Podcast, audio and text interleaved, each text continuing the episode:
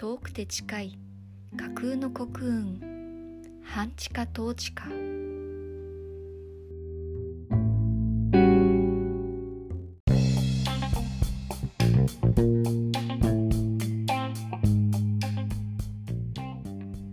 この番組は日常集のブックカフェ本のある空間ご飯とおやつつぐみブックスコーヒーの提供で全国の物好きな皆様へお送りいたします。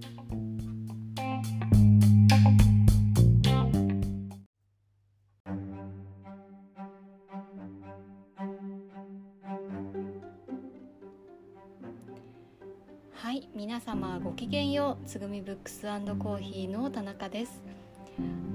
本日半地下統治下第20回。おー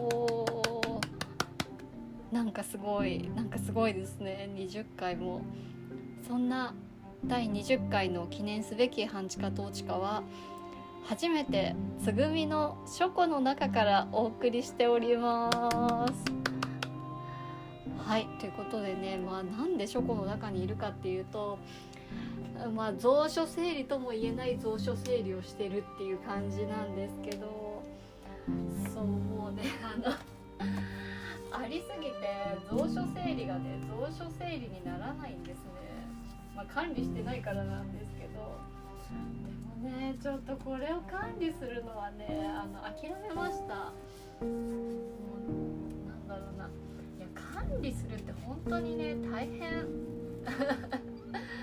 大変だしあのもうねいいあの自由でみたいな感じであの当店はやっているので、まあ、おかげさまでね気が楽っていうのもものすごくあってそうめちゃくちゃ気が楽あの 管理しないと。まあその分ねもちろんあの図書館にいた時はあの本はもちろん管理していたので管理する重要性とかあの必要性とかはあの分かった上で言っているつもりではあるんですけどあの 管理するのはね大変あの。しかもあの今ねあの なんで蔵書整理を突然始めたかっていうとまあもちろん長期休暇中だからやるんだったら今しかないっていう感じであの今しかないからやってるんですけどそう。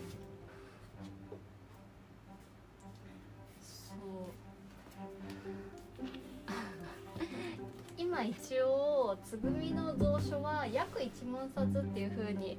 言ってるんですけどもうあの本当に何冊あるのかはあの誰もわからないんですね。集めている父でさえもあの何冊あるか分かってないと思うのでねその集めた本人がわからないのに。で私わからないっていうか。しかもそのつぐみを作る時に、まあ、約1万冊入るようにあのおおよその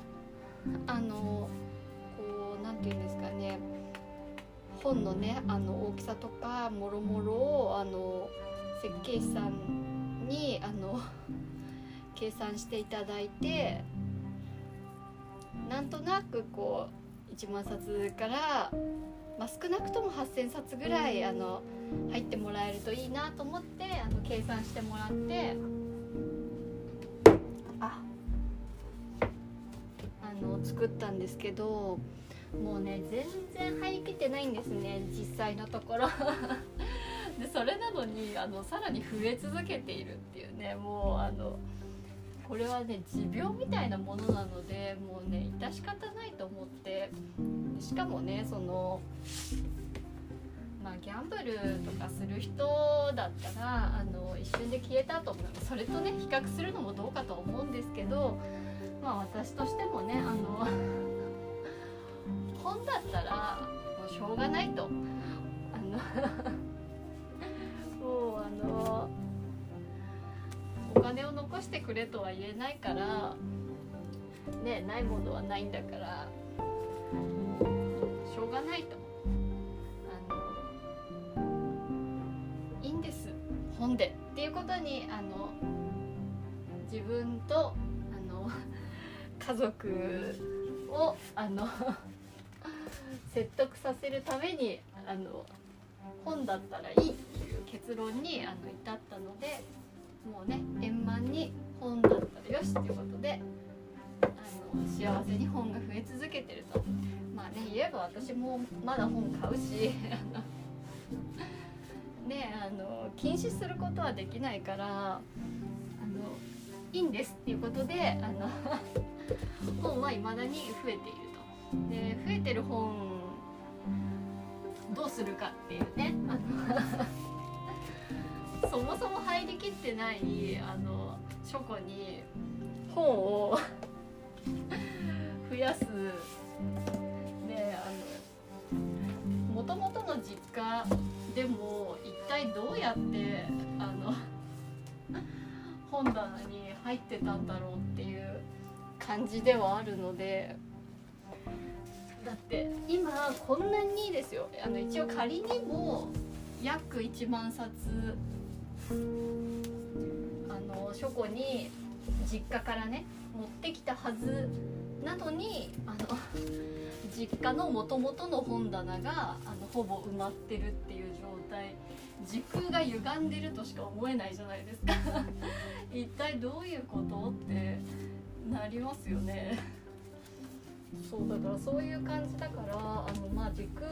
本をねあの入れると時空がどうも歪むみたいなんですけど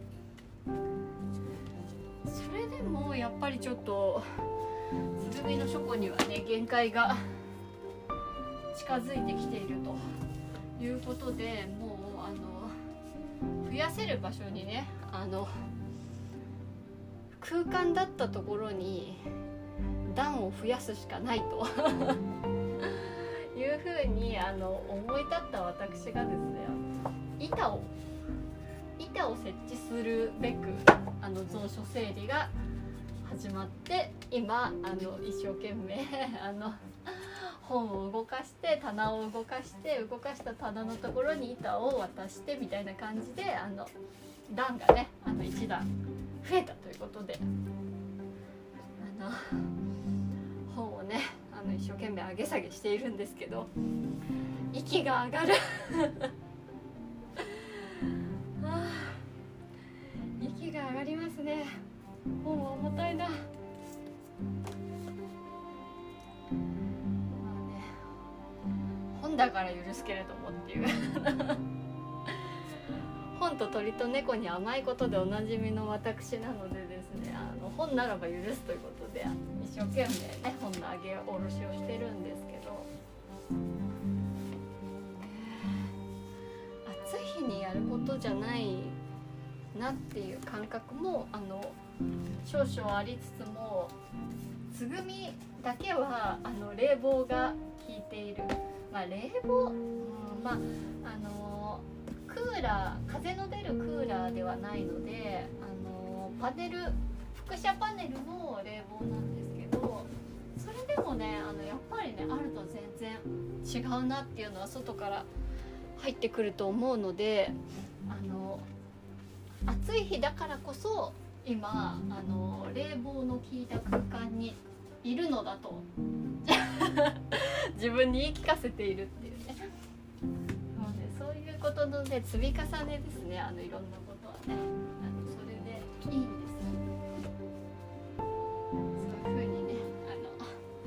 いろんなことをね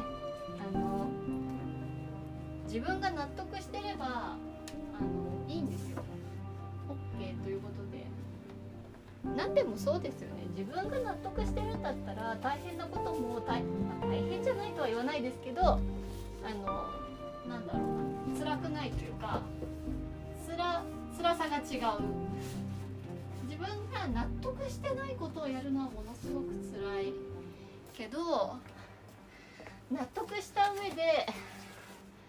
やるんだったらやっぱりねその同じ大変なことでも辛さがねだんだんね息が上げ下ろしがねやっぱりちょっと自分のね頭よりも高いところと床の上げ下ろしすると息が上がりますねそうそんな感じでちょっと息がハーハーしてきたんですけど。や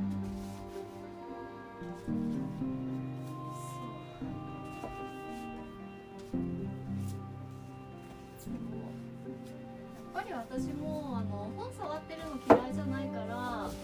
整理整頓はあのやってれば楽しいなって思うなって今改めてねちょっと思ったりとかあとはあの先日身内がちょっとあの亡くなったりとかしてあのいろんな手続きがあったりとかでねあの戸籍読んだりしてたんですけど戸籍読んだりしててもあ私結構戸籍の仕事あ好きだったなというかあの向き不向きで言うと多分向いてたなみたいに思いながらあの戸籍のね請求をしたりとかして。戸籍読んでたんですけどそう。だから結構なんやかんやいろんなことをしてきてはいるんですけど意外とねあのしてきたことをみんなもちろんね無駄だったと思うこと何もないしそれぞれあの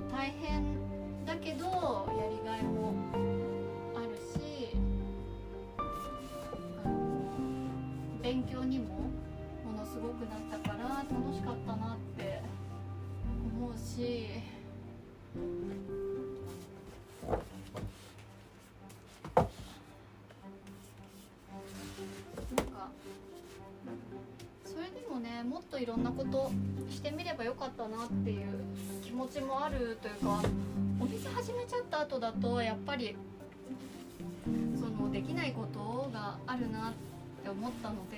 もうねあのコロナの時期本当にあの時期がねもったいなかったなっていう感じですね。まあコロナだったからあの開店するのが遅くなってあのなんだろうな、まあ、おとなしくしてる時期みたいなのができちゃったっていうことだから、まあ、そもそもコロナじゃなかったらあの時間はなかったのかもしれないんですけどそのコロナでお店開けられないからあの開店準備ができた部分も、うん、あるっちゃあるのでよいしょ。それはね長一短一長一短だったなっていうあの一つではあるんですけどそのコンビニバイトとかねあのそういうアルバイトとかもやっぱりねその現場に入ってみればよかったなっていうことはちょっとね今あの後悔してる。後悔してるんだったら 今からだって別に。できなくはないんですけどやればねやればいいじゃんっていう話ではあるんですけど。でもねお店のよいしょ。週休日3日のうち1日とかねあの夜とか。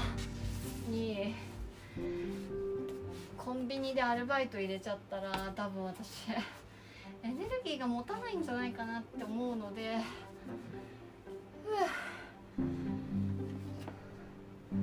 そうだからやっぱりちょっとね今になっちゃうともうなんというかうしようかな。つら辛いなというか。そうですね。あのそれは後悔になるのかもしれないですね。私あんまり後悔ってしないんですけどそればっかりはねちょっと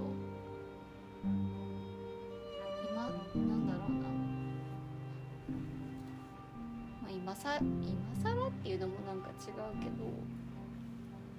ねあの今言ってもできないことになっちゃったなっていう感じではあるんですけどね。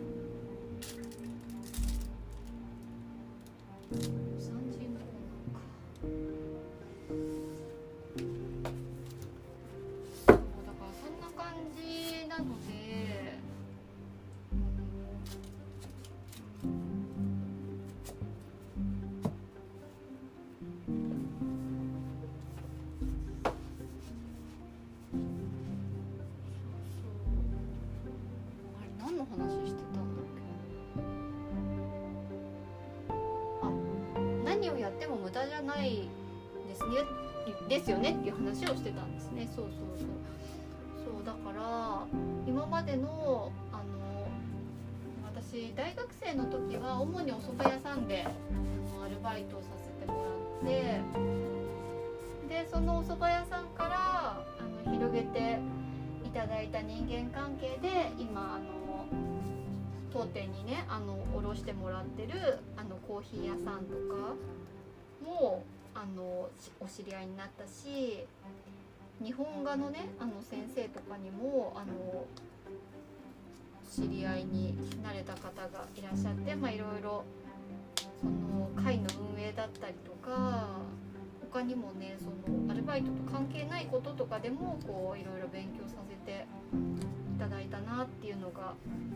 あったりとかしてそう良かったなって本当にあの思っているのでこれをねあの 聞かれてる方が皆さんあのどういう年代の方だったりとかするのかちょっとわかんないですけどでもやっぱりね無駄なことってないですよね。何でも本当にそれぞれあの全然関係ない分野だと思ってたことだとしてもあのなんだろうなこれってこのことだったんだみたいなのがこう別の時にあのリンクするというかひらめくこととかってすごくあると思うし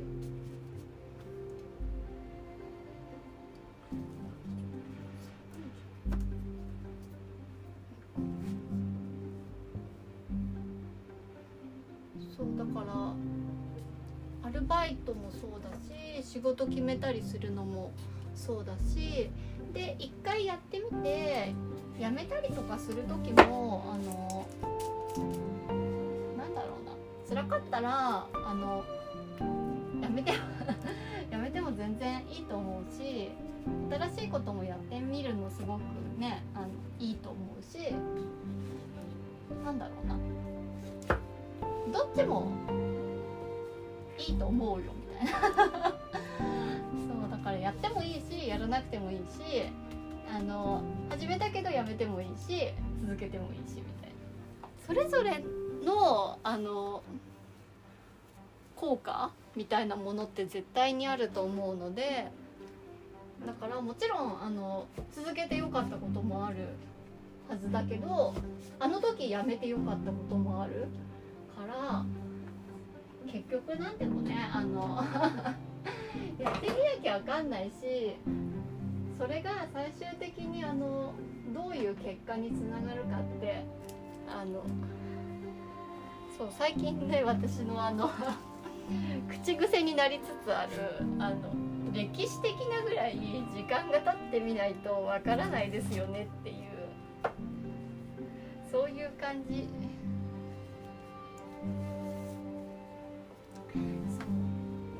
あの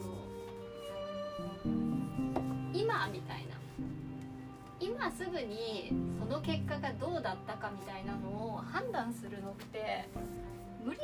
なんだと思うんですよね。あの分かんないじゃんっていう。後々あのあそっかってそういうそういうことだったなみたいなのをこう それこそねあの死ぬ時ぐらいれぐらいあの長いスパンであの見なくちゃ分かんないしそれをあの判断するのは自分かもしれないし人かもしれない。そのなんだろうな。あの時のあれみたいな出来事をあの自分が例えばあああの時はああにしてよかったなって思うんだったらもうそれだけで十分良かった。と思うし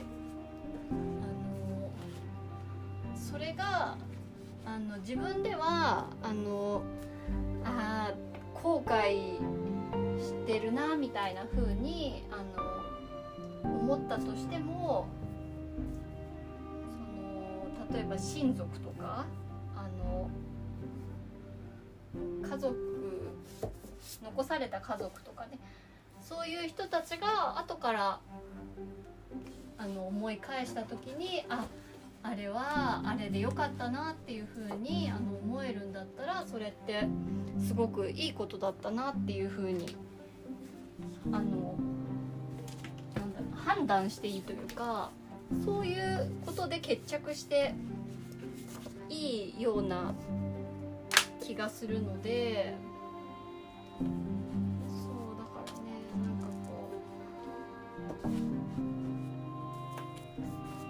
ことを体験するってすごくいいことだなって思うしそれをあの自分の人生だけで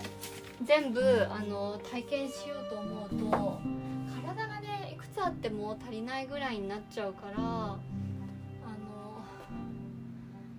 だから本を読むといいんじゃないかなっていう 気がするんですよね。そ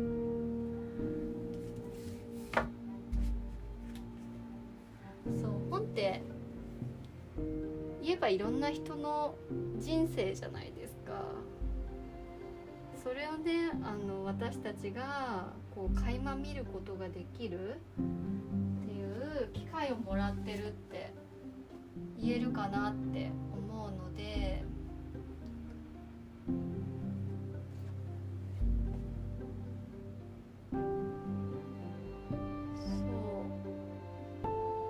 からね本っ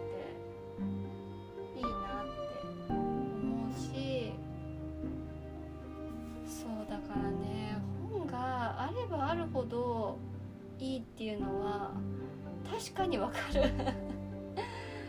確かにわかるんですけどそう空間は有限だから限界がある。それがあの戦勝っていうことやでって。そういうことだと思うんですけど。そうだからそれってあの公立図書館にもあのなんて言うんだろうな。あの通じるところがあるというか公立図書館が本をあのあの廃棄するとものすごいあの批判されるんですけどそれあの別に図書館員も捨てたくて捨ててるわけじゃないんですよねっていうあのもうななんて言うんだろうな。できることだったら廃棄になんかしたくないしあの全部あるのが一番いい。そうだからせっかくか、ね、予算を割いて買い集めた本なんだから一冊たりともあの手放したくない。だけど閉花書庫まであの いっぱいになっちゃってるのにやっぱりあの無理なものは無理ってなっちゃうじゃないですか。そう。それをねあの市民の方にねあの批判されるのはものすごい図書館員もねあの苦しいというか悲しいっていうかまああのお気持ちはわかるけれどもあの致し方ないところがあって本当にすいませんというかあの、まあ、その点に関してはねあの力不足ですいませんっていうのはちょっと思ったりはするかなっていうのは私もあるんですけどそれでもあのなんだろうな予算が勝ち取れなくてすいませんみたいなあの部分はあったとしても結局はあの全国の各市町村に国立国会図書館が作れない限りはあの同じことが起こる？というかその廃棄してすいませんっていうことってどうしてもあのいつかはやってくるからそのタイミングがいつになるかっていうことだけになっちゃうかなって思うのでそうそう。だから冊の本を廃棄しないでその公立図書館をやっていくっていうのはあのなんて言うんだろうなまあ理想それができれば理想ではあるけど言えば綺麗事というかあのねあの夢物語になっちゃうみたいなところがあのどうしてもあると思う。でそれと同じことがあの つぐみの書庫でも起こっていてあの選書すると怒られるんですけど。そう。これはねあの単純に父の悪口なんですけど選書すると怒られるんですよね。あの なんであの本を下げたんだみたいないい本なのにとか別に私その本がいい本じゃないから下げるって言ってないっていうかあの そういうことじゃないんですよねっていうその図書館の背景にしちゃった本もそうだしあのつぐみのねあの初夏から下げた本もそうなんですけどあの本が悪いなんて一言も言ってない。言ってないけど空間に限界がある。空間に限界があるっていうことは置く本を選ばなくちゃいけないっていう。だから ABC の本の中であの つぐみのお客さんたちにあの届きそうな本はどれかなとかここであの出会ってほしい本はどれかなみたいなのを基準にあの本を選んでると。でで初夏から下げて今度はどうするかっていうとあの実家の本棚に戻すか戻さないかを考えなくちゃいけなくなる。ただでさえ入りきってないわけですからね。そうだから今度はあの手放すか手放さないかを含めて検討しなくちゃいけない。だけど手放すっていうとまたそれはそれでまたすっごい怒られるんですけど悪い本だから手放すって言ってるわけじゃなくてっていうまたそれをやらなくちゃいけないそう。悪い本だから手放すんじゃないしあの何て言うんだろうな本の価値を否定してるわけではないんですよっていうことをあのなんだろうな分かってもらいたいというかそうじゃないんやでと。選んだ結果手放さなくっちゃむしろあの他の本が埋もれちゃったりとかあとはもっといい本あのもっとここに置きたい本が置けなくなってしまうっていう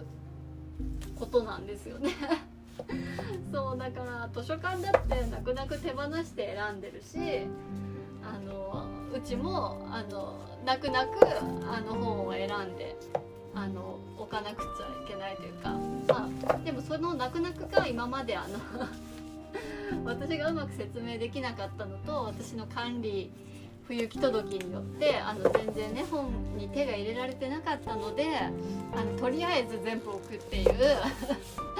スタイルをとっていたがために本があのぎゅうぎゅうになって全然もうなんか取り出せないぐらいあのギッチギチに詰まっていて。でしかもその増えていくからあの上にあの平積みされちゃうというかそう横になっちゃう。横になっちゃうとあの本が取りにくい。本が取りにくいから。そう。結局はねあの本が死んでしまうわけですよ。皆さんのねあの目にも届かないしあの手に取れなくなってしまうから。そうそういうことをねあのなんというか 汲み取ってほしいなというか。伝わってほしかったなっていう感じなんですけど。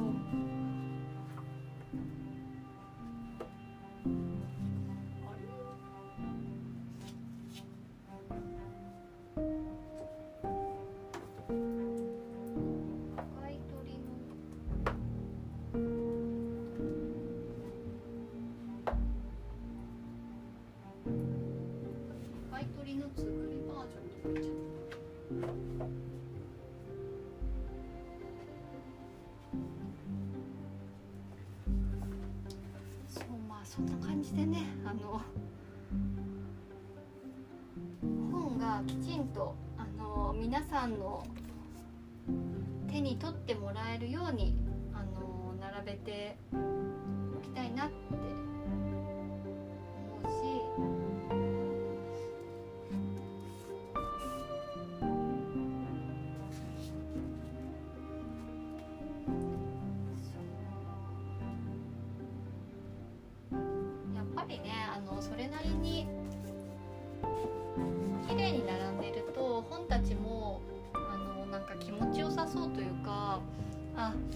あの、ギッチギチで並んでるとあの 満員電車みたいなものを見てる気持ちになるというかなんかね窮屈でごめんみたいな感じになるからそうできればねあの本たちにもね心地よく棚に刺さっててもらいたいなって思うからやっぱりねちゃんと 管理してあげないとダメですね。あの本当にね本たちごめんって感じです。私が悪うございました。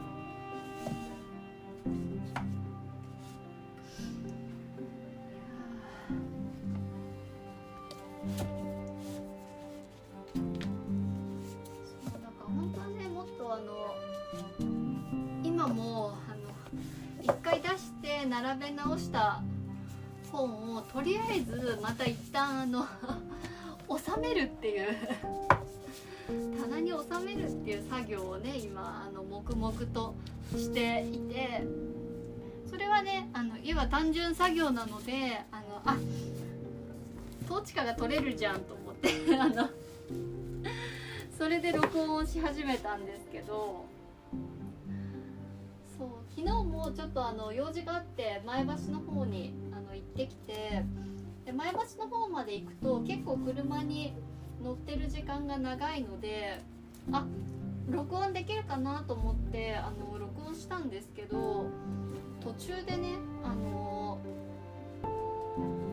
スマホが熱くなっちゃってというか昨日あの車の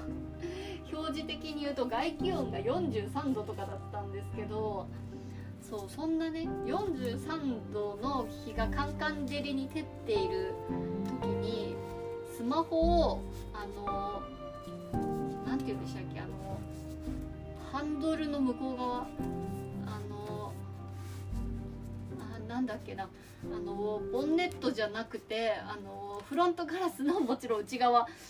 なんですけどフロントガラスの内側のなんかちょっとこう平らになってる丘みたいなところ。あん？ダッシュボード？合ってます？ダッシュボード？そうそのダッシュボードのところにあの置いてあの滑り止めシートみたいなのを置いてあの撮ってたんですけど本当にあのあやばいこれ発火するっていうぐらいあの熱々になっちゃってこれはまずいと思ってあの録音を一旦止めようとしたらせっかく撮ったのを消してしまっ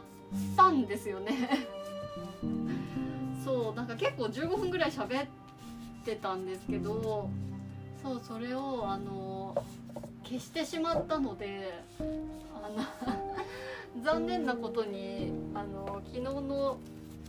録音はあの幻になってしまったんですけどなんかね我ながらちょっと面白い話して 自分で言うね本当にあの手前味噌で申し訳ないというかそのオムラジであの青木さんがあの半地下統治下でつぐみさんがあの車に乗ってると攻撃的になるっていう話をしてたけど自分はあのあんまりそういう風にならないなっていう話をしてたのを受けてそうそうマイペースとは何かみたいな話をしていたんですよね。その中でそう私はあの結構環境要因にあの左右されるというかそう青木さんのマイペースっていうのは環境とかあの人に影響されないこと影響されないあの自分のペースっていうのがマイペースっていうお話をされていたんですけど私の場合はあの根本的な話でも少しあの触れたことがあるかなと思うんですけどそう私基本的にはあのあんまりねその自分のペースがそもそもないんですよね。あの空気空気でいたいというかそうその場の空気でいたいからだからその場の空気でいるためにはよいしょ環境要因にあの左右されないわけにいかないじゃないですか。だってね言えばそれで決まってるから。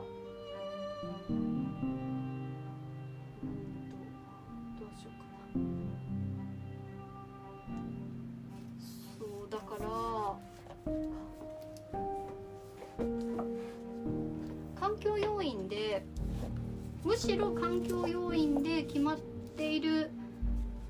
からそれにあの順応することが自分のペースみたいな感じの話をしていて自分でもあそれなんかこう我ながらしっくりくるなみたいな気がしてたんですよね。あのあた確かにっていうのもなんか変な話なんですけど。そうなんかそういうとこあるなというかそうだからわらない自分のペースみたいなものはないんだけれども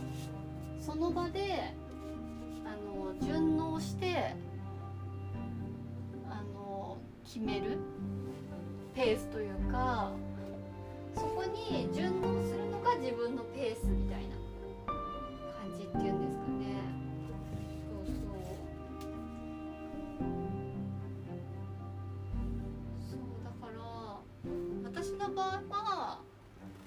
ね新しい環境に順応するのも、まあ、自分でね言うのもなんなんですけど早いというか比較的順応できちゃうみたいなところが結構あってそれがねあのいいとか悪いとかっていうのは分からない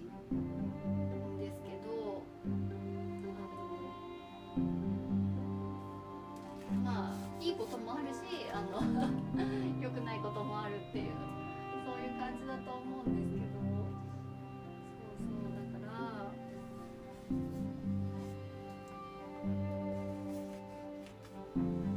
私の場合はあの環境とかあの対人その相手？誰と一緒にいるかとかそういったことであのむしろあの流動的に変化するのが自分のペースだなっていうふうにあのすごく思ったんですよね。だから変わらないでいるっていう方が苦痛というかできないんですよね。あの勝手に変わっちゃうから。なんかその電話の声があの皆さんやっぱり皆さんどうかわかんないですけどなんか結構やっぱりみんな電話第一声「もしもし」って出る時ってあのよそ行きの声になるじゃないですか。でよそ行きの声で出たらあの知ってる人だったっていうことが判明すると「ああ誰誰」みたいな感じでその声が変わるそれってあの多分あの意識はさされてるというか意識はできたとしてもみんな比較的あの無意識にやってる変化というかあの対応じゃないかなっていうふうにあの思うんですけどかそういう感じかなっていう気がするんですよね。それまあそれと同じっていうのもなんか変な感じかもしれないですけど。そうなんかそういう感じであの流動的に変わることがマイペースっていうのも私はそれであのありかなっていう気がするんですよね。なんかそれをあの人が押し付けるのは違うと思うんですよもちろん。あのなんて言うんだろうな TPO に合わせてあの無理をしなさいっていうこと。それを人があの強要するとかこういう時はこうでしょみたいな決めつけをしてそれをその人にあの押し付けるっていうのはそれは全くマイペースじゃない。人にねあの強要されてるっていうことだからそれがあの個人からのあの圧力であれあの言うなればあのオフィシャルオーダーあの竹俣さんとかとねあのブラジルの皆さんもよくお話に出てくるオフィシャルオーダーだとするとそれはあの苦しいことになっちゃうからそれはあのやっぱり辛いそれに対応するのは辛いことになっちゃうと思うんですけどそうじゃなくて自分がそれに対応する時にあの変わった方が楽。場によって変わった方が楽なんだとすればそれはそれで変わるっていうのはあのそれがマイペースでもいいと思うっていう気がするんですよね。それをなんていうかあの八方美人だっていう風に表現するのは違うと思うというか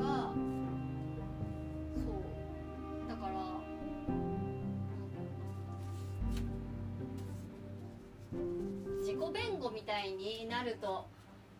ねちょっと嫌だなみたいな感じはあのあるんですけどそれはあの違うでしょっていう気がする。そのなんだろうな。八方美人っていうのは A さんと B さん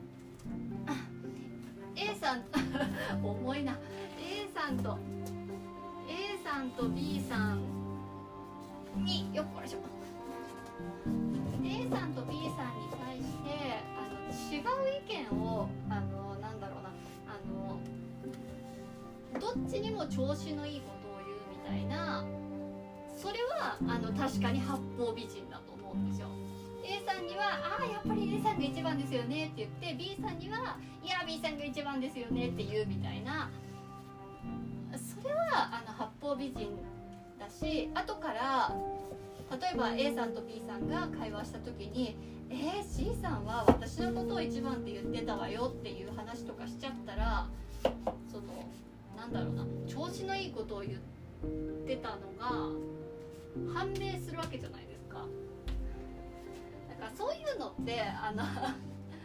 よろしくないというかあのまあ、それは八方美人と言われてしまってしかるべき。その人のあの発言の信憑性みたいなのがあのちょっとどうかなみたいな。感じになりかねないぞっていう気がするんですけどそうじゃなくてその A さんと B さんに対して対応が違う？その A さんには「あはい大変あのその通りだと思います」って言って言うのと B さんに「あそうだよねその通りだよね」っていうそのまあ、中身がねそのさっきみたいな忖度みたいなことだったらあの八方美人だけど言ってる意味は同じ。だけど表現が違う。そのタメ口か丁寧語かみたいな。そういう風に対応を変えるのは別にあの いいじゃんっていうかあのマイペースのうちに入るぐらいのことなんじゃないんかなっていう 気がするのでそこはねあの例えばその相手の人があの早口で喋ったら聞き取りにくいかなって思ったらゆっくり喋る。あとは難しい言葉を使ったらあの伝わらないかなって思ったらあの比較的分かりやすい言葉で説明するとかそういうのと同じことみたいな気がするので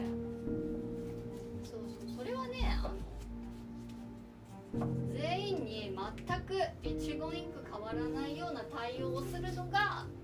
の正しいっていうのはあのないと思うから。まあそれはねなんかマイペースとはまた 違う話になっちゃったかもしれないんですけど。そうそうそうじゃないじゃんっていうあのこと。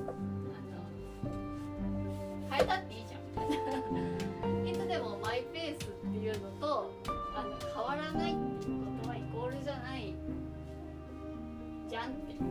いう感じです。そうそうだから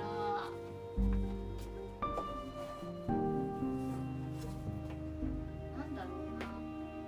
みんなその無理を他人から押し付けられたりとかするとやっぱり苦しくなるっていうがあの分かったんだとすればやっぱりその分かったことというか分かったなりにその自分の声も聞くっていうことがあの必要なんじゃないかなっていう気がしてでその時に自分があの無理をしないのを最終決定として採用するっていう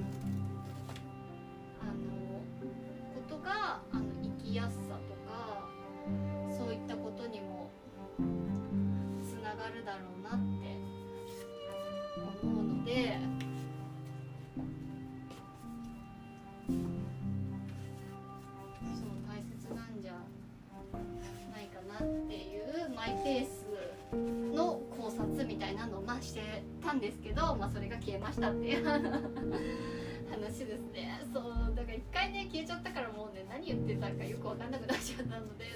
なんかそんなような話からなんかもうちょっと違う話もよいしょしてたような気もするんですけどまたねあの思い出したらあの根本的な話とかでできたら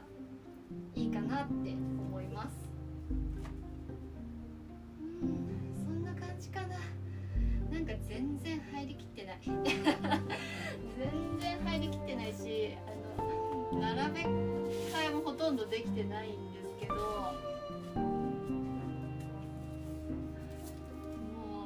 うなんなんて言うんだろうな。もうこれはあの1日2日でやる仕事じゃないから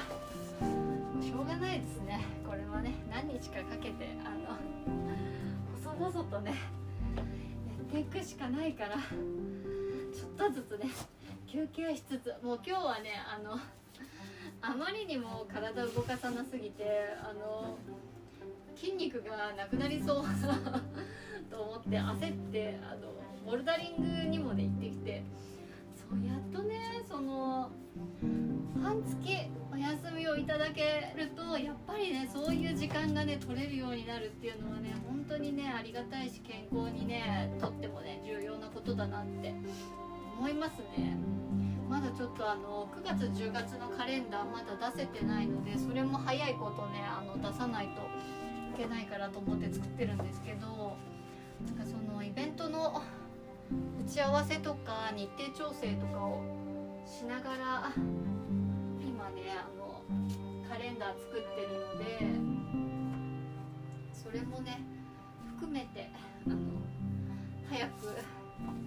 やらなくっちゃなと思うんですけどあ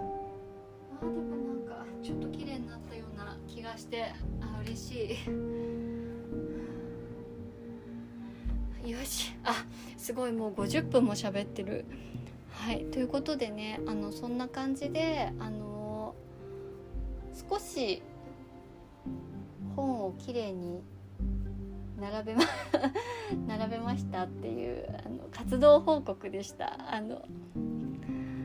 半月休んでるけど毎日遊んでいるわけじゃないんやでっていう主張でもありました。もうそんな感じです。なんか他にもねもっと言いたいことはいっぱいいろいろあったような気もするんですがまあ今日はねそんな感じで相変わらずまとまらない話を50分もしてしまったんですが